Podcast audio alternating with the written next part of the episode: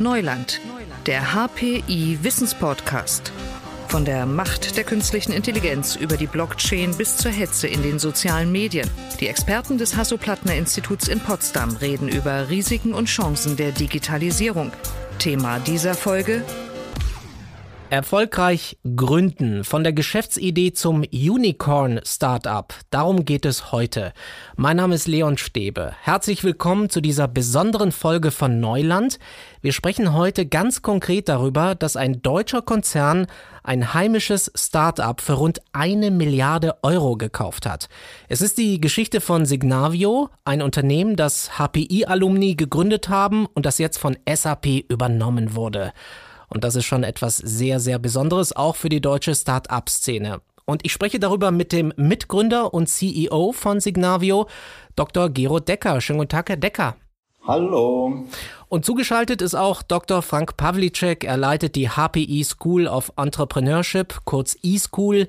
Sie hat das Ziel, herausragende Gründungen aus dem digitalen Hochschulumfeld zu unterstützen. Auch Ihnen, Herr Pawlicek, herzlich willkommen. Hallo, vielen Dank. Herr Decker, erstmal herzlichen Glückwunsch, dass Sie da etwas mit aufgebaut haben, wofür ein Konzern rund eine Milliarde Euro in die Hand nimmt. Das ist schon eine tolle, tolle Geschichte. Und angefangen hat ja alles hier am HPI vor einigen Jahren. Wie sind Sie damals auf die Idee gekommen, Signavio zu gründen? Ja, vielen Dank für die, für die Glückwünsche. Wie hat das alles gestartet? Am HPI gibt es am Ende des Studiums die Bachelorprojekte. Dort nehmen sich die Bachelorstudenten ein halbes Jahr Zeit, ein Semester lang, und entwickeln Software im industriellen Kontext. Ich war damals Doktorand und Betreuer eines dieser Bachelorprojekte. Und wir dachten uns, Mensch, das wäre doch spannend, ein Tool, was ein Thema, woran wir geforscht haben, Geschäftsprozessoptimierung und ein Tool dafür zu entwickeln, was im Webbrowser läuft. Und damals gab es fast alle Software nur auf dem Desktop zum Installieren. Und wir dachten uns, das ist eine super tolle Möglichkeit, um viel mehr Leuten so ein Thema zugänglich zu machen und es Leuten ähm, zu erleichtern, auch zusammenzuarbeiten. Und aus diesem Projekt, das war dann ist gestartet als Open Source Projekt und da haben wir so viel Spaß dran gehabt, dass ich dann nach zweieinhalb Jahren, als meine Doktorandenzeit dann zu Ende ging und die fleißigsten Studenten, die dort die ganze Nacht programmiert haben, deren Masterstudium ging dann zu Ende und wir waren einfach so stolz auf die Technologie, die wir entwickelt haben und äh, haben nach Möglichkeiten gesucht, die Technologie am Leben zu halten. Und das stellte sich dann hinterher heraus, dass es tatsächlich Kunden gibt, die dafür bereit sind, Geld auszugeben. In unserem Fall war das die AOK Brandenburg aus Teltow, die gerade eine Fusion vor der Nase hatte mit der AOK Berlin und dort alle Prozesse sozusagen einmal überdacht werden müssen für das fusionierte Unternehmen und die unsere Idee total gut fanden, uns als Team super fanden und uns Geld in die Hand gedrückt haben, damit wir die Software tatsächlich entwickeln zu einem marktreifen Produkt und die Software dann bei sich selbst einsetzen zu können. So ging alles los. Und wussten Sie damals schon, das ist jetzt ein Riesending? Wir entwickeln hier etwas, was später mal eine Milliarde Euro wert ist? Naja, natürlich nicht. Ähm, damals gab es ja auch wenig Vorbilder in Deutschland an Firmen, die wirklich groß geworden sind, die wirklich erfolgreich geworden sind. Außer der SAP und vielleicht noch der Software AG gab es ja wirklich ganz wenige Softwareunternehmen überhaupt, zu denen man aufblicken konnte. Insofern Vorbilder gab es nicht. Und die Idee, die man dort hatte oder das, was man sich selber vornimmt, ist ein Unternehmen zu gründen, wo man halt 10, 15, 20 Mitarbeiter in Lohn und Brot bringen kann. Dann kann man sich die Arbeit gut teilen und es bleibt nicht alles an einem selber hängen, die ganze Arbeit. Äh, das war sozusagen die Idee damals, als wir losgelegt haben. Herr Pawlicek, das ist ja eine Geschichte, die man sich so ja wünscht, fast wie aus einem Hollywood-Film. Würden Sie sagen, das ist einzigartig oder passiert so etwas häufiger? Nein, das passiert tatsächlich wirklich selten, also in dieser Form. Und wir sind einfach unglaublich glücklich und stolz. Also Glückwunsch auch nochmal von meiner Seite, Gero, dass das hier bei uns am HPI passiert ist und aus dem Kontext hier entstanden ist. Und es ist natürlich einfach eine wunderbare Inspiration, um jetzt auf dieser Basis noch, noch hoffentlich viele, viele andere Gründer dafür zu gewinnen, es einfach zu versuchen. Denn also, dass es gelingt, das kann keiner garantieren. Aber es zu versuchen, dafür sind solche fantastischen Geschichten einfach unglaublich wichtig. Ja, und was, was viele Leute ja immer denken, ist, dass das so ein Übernachtding ist, ja, dass dann irgendwie magisch so ein Schalter umgelegt wird und dann ist alles, geht alles total raketenmäßig durch die Decke. Aber dem ist ja nicht so. Ja, man muss sich ja auch klar machen, wir sind vor zwölf Jahren gestartet und jedes einzelne Jahr war anstrengend, jedes einzelne Jahr war spannend. In jedem Jahr ist man halt ein Stück weit vorangekommen oder in manchen Jahren halt auch nicht so richtig weit vorangekommen. Insofern ist das auch nichts, was man irgendwie, wo man dann auf den Hockeystick-Moment irgendwie wartet und der stellt sich dann auf einmal ein. Den gibt's nicht, ja, sondern, sondern ist dann einfach die Frage, ob man kontinuierlich weiter bleibt und ob man vielleicht auch an irgendeiner Stelle satt ist und keine Lust mehr hat. Oder ob man sich halt motivieren kann und sagt, hey, wir haben jetzt viel erreicht. Wir haben uns auch schon nach drei Jahren gesagt, wir haben jetzt viel erreicht, wollen wir noch mal eine Schippe drauflegen? Ja, und dann haben wir uns nach fünf Jahren oder sechs Jahren gefragt, Mensch, jetzt haben wir ja echt viel erreicht wollen wir nochmal eine Schippe drauflegen. Ja, und vor zwei Jahren haben wir uns gesagt, Mensch, jetzt haben wir ja viel erreicht, wollen wir nochmal eine Schippe drauflegen. Und wenn die Antwort immer ja ist und dann Glück und, und harte Arbeit und alles zusammenkommt, dann kann sowas auch geschehen. Herr Decker, Sie waren ja insgesamt zu viert zu Beginn, vier Informatiker. Ist es eigentlich ein Vorteil, wenn man sich aus dem Studium gut kennt also damals hat man uns gesagt, das ist totaler Mist, wenn wir als Team aus vier Informatikern gründen. Ich habe so einen schönen Vortrag gehört von dem äh, Professor Scher, der auch eine Softwarefirma gegründet hat, die dann von der Software G äh, übernommen wurde. Und er hat gesagt, für eine gute Gründung braucht man vier Charaktere. Und wenn man diese vier Charaktere hat, dann kann es etwas werden. Da war der James Bond, der sozusagen immer bereit ist zu feuern, der hat immer seine Pistole dabei und ist mutig und der setzt sich in Flieger und springt aus dem Flieger raus, wenn es notwendig ist. Der zieht das Ganze sozusagen nach vorne. So, dann habe ich den Daniel Düsentrieb, der verrückt ist, Ideen hat, vor Kreativität nur so sprüht. Nichts ist unmöglich und, und es muss einfach nur sozusagen erdacht werden. Dann gibt es noch den, den Willy Brandt, der nach innen hin sozusagen die, die Ruhe bewahrt. So, und jetzt der vierte ist mir entfallen, ehrlicherweise. Vielleicht kann Herr Pavlicek helfen. Ein vierter war noch im Bunde. Mensch, was fehlt denn da noch? Ich gebe zu, ich kenne, ich kenne genau diese Kombination jetzt nicht, ja. Aber was ich auch aus eigener Gründererfahrung eben sagen kann, es ist wirklich einfach wahnsinnig wichtig, wenn man sich als Team gut ergänzt. Und das tut man in der Regel dann, wenn man so ganz unterschiedliche Fähigkeiten, Fertigkeiten äh, mitbringt und man sich gegenseitig vertraut, lernt zu vertrauen und ein Stück weit den jeweils oftmals auch sehr, sehr anders denkenden und anders handelnden Menschen für seine Stärken einfach akzeptiert, ein Stück weit auch dessen Schwächen aus der eigenen Perspektive dann auch akzeptiert. Und dann hat man echt eine gute Chance als Team. Jetzt ist es mir eingefallen. Der vierte war Albert Einstein jemand, der total analytisch ist, kritisch ist, im Zweifelsfall immer ein Stück weit pessimistischer ist und den Leuten vorrechnet, warum das alles nicht funktionieren kann. Ja, also die vier. Jetzt haben wir alle vier beieinander. James Bond, Daniel Düsentrieb, Willy Brandt und Albert Einstein. Und die hatten Sie bei sich im Team? so ungefähr, ja. Also meine Rolle war so der, der, der immer nach vorne geprescht ist, ja, und äh, immer von einem Kunden zum nächsten auch gelaufen ist, niemals müde werden, sozusagen die, die, die Message in den Markt zu tragen. Torben hat, hat ja, der, der hat uns immer auf den Teppich geholt, war immer ganz realistisch. Und äh, Willi, Nico, ja, und die haben bei uns die Softwareentwicklung, die Produktentwicklung gemacht. War immer faszinierend, denen über die Schulter zu gucken, was da für, für tolle Dinge rausgekommen sind. Aber gleichzeitig auch total darauf zu achten, Team Spirit, Werte, Familie, dass das alles sich auch gut anfühlt, ja, und das nicht nur ein sozusagen eine Kopfgeburt ist oder man da ständig nur über die Stränge schlägt, äh, sondern auch was Nachhaltiges baut. Herr Pavlicek, Sie leiten die School of Entrepreneurship am HPI. Sie unterstützen Studierende dabei, machen ihnen Mut, eigene Unternehmen zu gründen. Warum ist aus Ihrer Sicht das Thema Entrepreneurship schon so wichtig, schon Teil der universitären Ausbildung zu sein? Ja, ich könnte jetzt ja einfach sagen, damit es mehr Signavios gibt in Zukunft. Aber das ist tatsächlich, wenn man sich überlegt, warum das so wichtig ist, dass es mehr Signavios gibt, dann sind das aus meiner Sicht eigentlich zwei Gründe. Also erstens bin ich auch aus meiner eigenen Gründungserfahrung heraus überzeugt, dass wir in Deutschland und in Europa dringend daran arbeiten müssen, dass mehr gegründet wird. Ich habe wirklich auch so die Befürchtung, dass einfach wir ein großes Stück unseres Potenzials einfach vergeben, weil so wahnsinnig viele Ideen da sind, aber viele von diesen Ideen eigentlich gar nie das Licht der Welt erblicken. Und deswegen glaube ich, tun wir gut daran, auch sehr frühphasig alles dafür zu tun, dass mehr gegründet wird, weil äh, zum Schluss ja, ist Gründen natürlich eine Antwort auf viele Herausforderungen unserer Zeit, ob das jetzt gesellschaftliche Themen sind, Klimawandel oder was auch immer. Ein erfolgreiches Unternehmen ist aber natürlich ein Stück weit auch Garant für, für Sicherheit, Wohlstand und Frieden in Europa. Und ich finde, dass wir zwischen den USA und China in den, den letzten Jahrzehnten da so durchaus Nachholbedarf entwickelt haben. Und das gilt insbesondere eben, was die Chancen anbelangt, jetzt auch für den digitalen Bereich. Und warum glaube ich ganz persönlich, dass das so wahnsinnig wichtig ist, das auch zu vermitteln und eben auch an der Uni. Also ich habe für mich die Erfahrung gemacht, dass es mit zu dem wertvollsten gehört, was ich in meinem Leben eigentlich jemals erlebt habe. Gründen wird häufig so überhaupt gar nicht für ganz viele Menschen als Option erkannt. Es fehlt so ein Stück weit einfach der Mut, es einfach auszuprobieren. Ja, das können andere, aber das kann ich nicht selbst. Ich habe vielleicht eine Idee, aber ich traue mich einfach überhaupt gar nicht. Es gibt da eine, eine innere Barriere bei relativ vielen Menschen.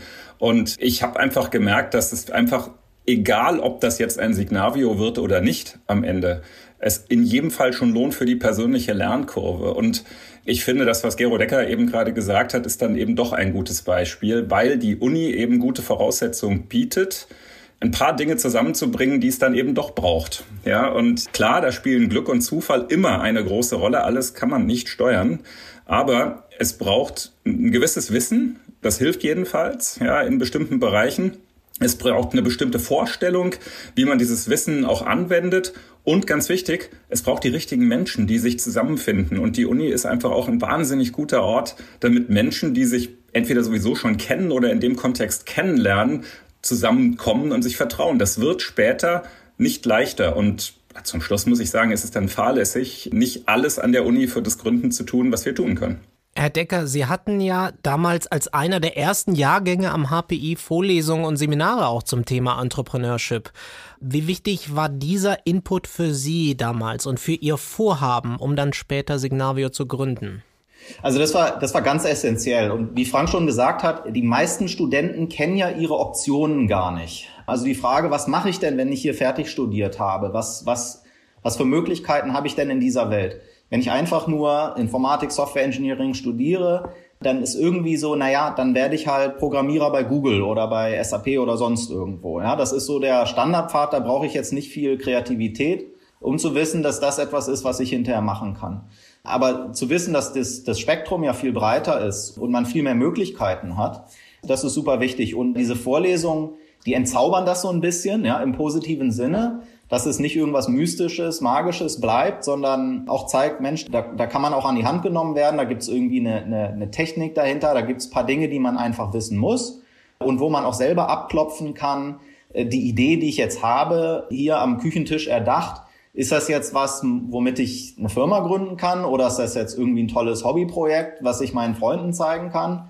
Äh, oder was ist das jetzt? Weil da bin ich auch wiederum Effizienzfreund. Ich will natürlich auch nicht, dass die Leute ihr, ihr, ihre Lebensenergie und ihre Lebenszeit verschwenden, ja? ähm, sondern auch schlau sind, darin zu, zu erkennen, wann lohnt es sich, da, da wirklich voll einzusteigen und, und wann habe ich die Möglichkeit, was, was Großartiges dort zu schaffen und wann halt auch einfach nicht. Und woran erkenne ich, dass ich auf einem guten Weg bin? Oder woran erkenne ich auch, dass ich, dass ich lieber irgendwie anders steuern muss und mir über andere Dinge Gedanken machen muss. Ne? Und äh, da ist die Uni, bei mir war das, wann war das so im dritten, vierten Studienjahr, das war genauso eine perfekte Zeit. Die ersten zwei Jahre, da beschäftigt man sich mit Technologie, Datenbank, Algorithmen, was weiß ich nicht, ja, wo man sozusagen technisch ausgebildet wird und dann so langsam in der Mitte des Studiums so Themen kommen wie, ähm, naja, was, was, was interessiert dich denn? Interessiert dich Softwareentwicklung oder interessiert dich vielleicht eine IT-Abteilung in einem Unternehmen zu leiten? Oder interessiert dich ein Unternehmen zu gründen oder interessiert dich Unternehmensberater zu werden oder was auch immer? Und da sind solche Kurse äh, total super, um sich auch selbst mal auszuprobieren. Herr Pavlicek, wie genau fördern Sie dann die Studierenden am HPI? Also wie werden aus Studierenden dann Unternehmensgründer und Gründerinnen? Tja, indem wir möglichst viel dafür tun, dass es relativ selbstverständlich ist, es einfach mal auszuprobieren. Also ich, ich habe das, hatte das große Glück, selbst im Silicon Valley ein bisschen Zeit zu verbringen. Habe äh, gerade gestern wieder mit äh, zwei unserer jetzigen jungen Gründer gesprochen, die dort auch Zeit verbracht haben. Und die haben mir auch erzählt, dass es dort eigentlich von der Mentalität, von der Kultur her ganz, ganz komisch ist, wenn man eine Idee hat und sie nicht gründet, sie nicht ausprobiert. Es ist also quasi so ein bisschen genau das Gegenteil. Und ich glaube nicht, dass man das so einfach genau so hier alles erreichen kann, aber man kann sich ganz gut daran orientieren.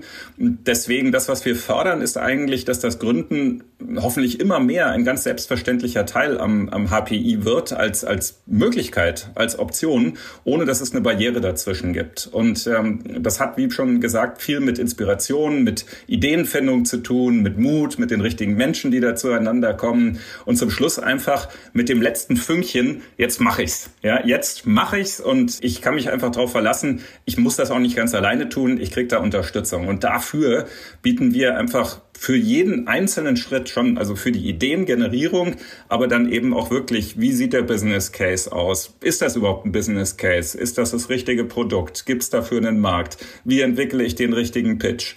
Wie halte ich den richtigen Pitch? Ja, also ähm, natürlich auch nicht jedem gegeben, einfach irgendwie sich irgendwo hinzustellen und zu sagen, zack, ich verkaufe meine Idee.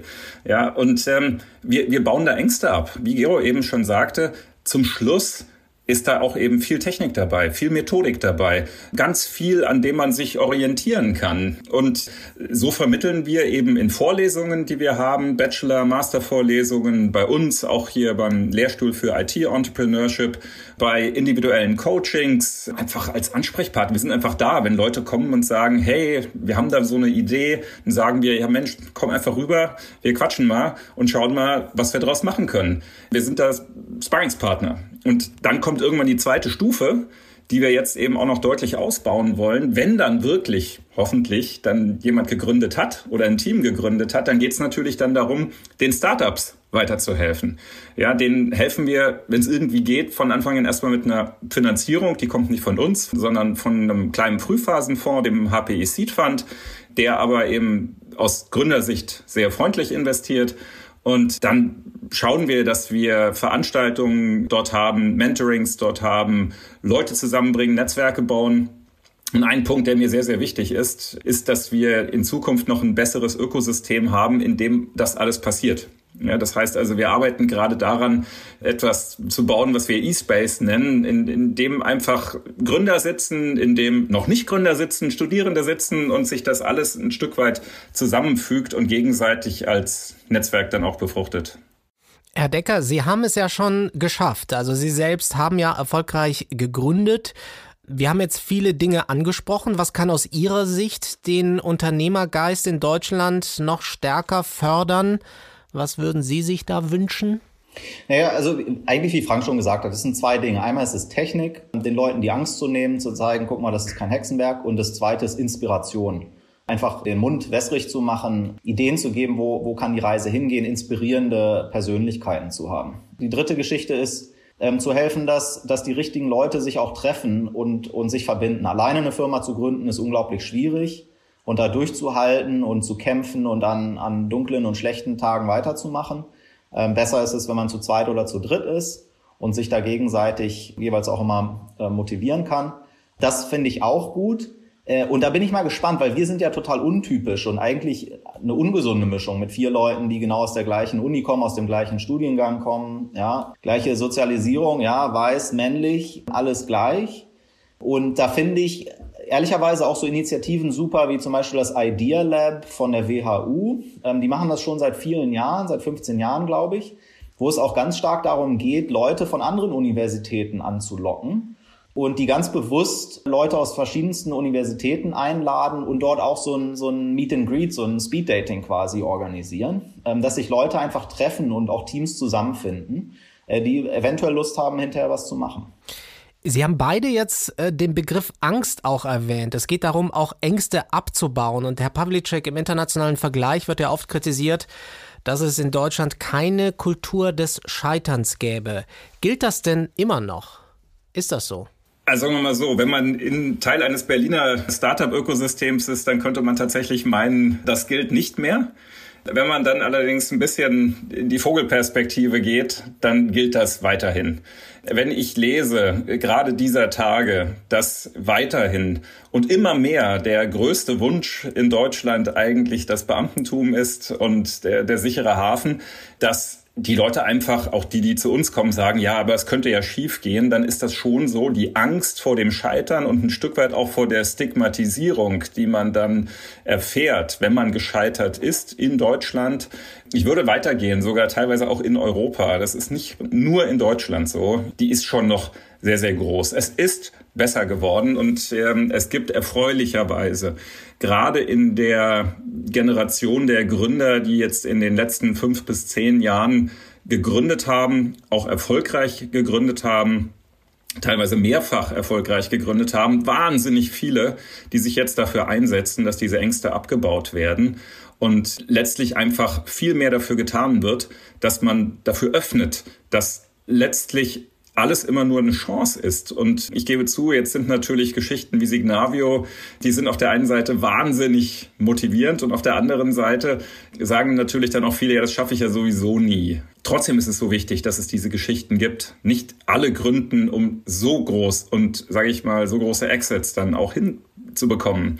Das Spannende ist, wenn man spürt, dass man etwas bewegen kann. Ja, dass tatsächlich man, man Wege findet, Dinge zu verändern, Dinge zu bewegen. Das können Business-Themen sein, das können politische Themen sein, aber die Möglichkeit, etwas zu bewegen, die ist wirklich, wirklich wichtig. Und ich glaube, dass wir da in Deutschland eine gute Chance haben, wahrscheinlich besser denn je, jetzt da was zu tun. Und ich spreche da auch häufig mit Katharina Hölzle, der Lehrstuhlinhaberin von äh, IT-Entrepreneurship drüber, die auch sehr, sehr engagiert ist, eben diese Themen mitzubewegen wir sehen uns da in der Pflicht und wir glauben aber auch ganz fest dran, dass wir da wirklich gute Chancen haben, dieses Thema ein Stück weit auch gesamtgesellschaftlich mit nach vorne zu bringen. Hatten Sie eigentlich einen Moment bei Signavio, Herr Decker, bei dem Sie gesagt haben, uff, das geht jetzt schief oder das kann alles noch scheitern? Gab es den Moment bei Ihnen?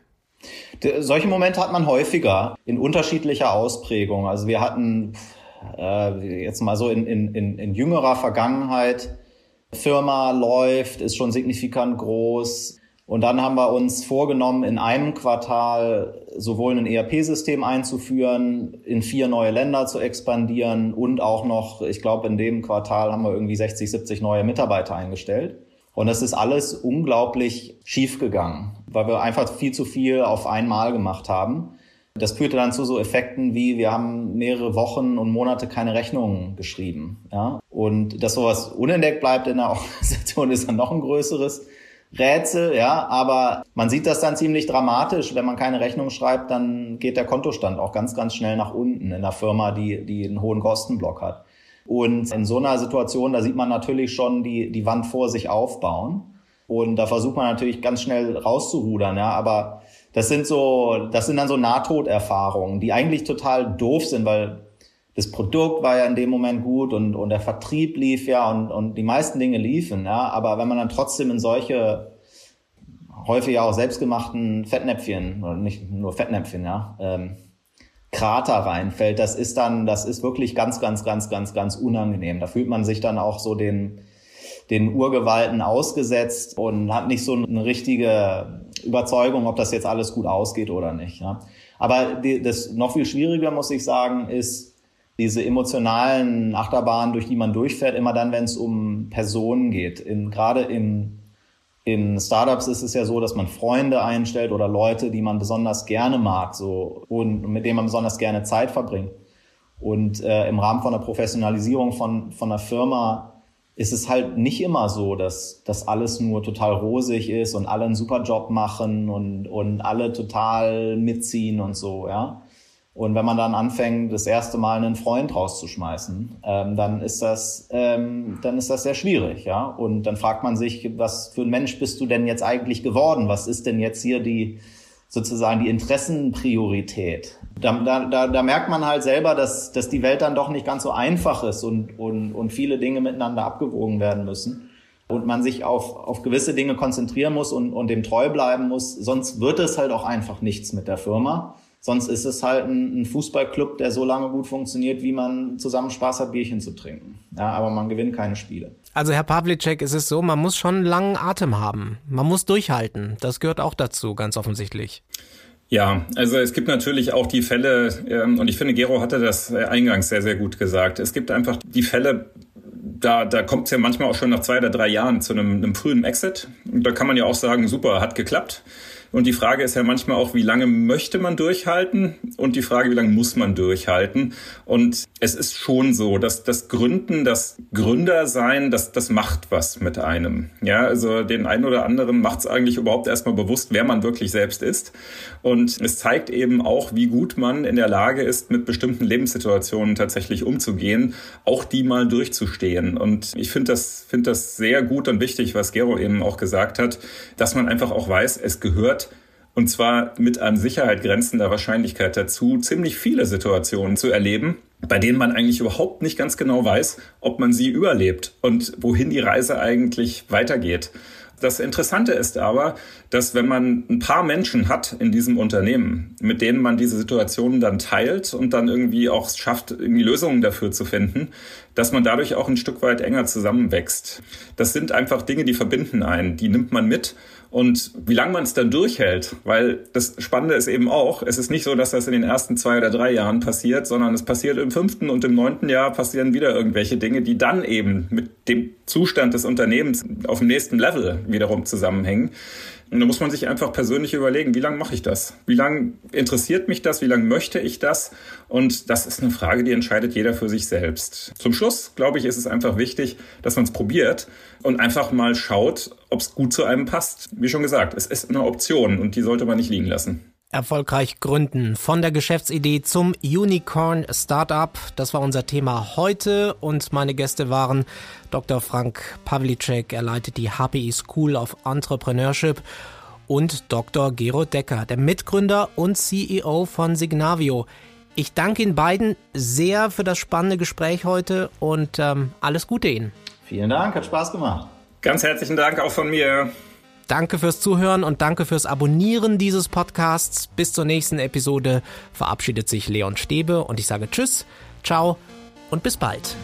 Digitales Wissen verständlich auf den Punkt gibt es bei Neuland, dem Wissenspodcast des Hasso-Plattner-Instituts.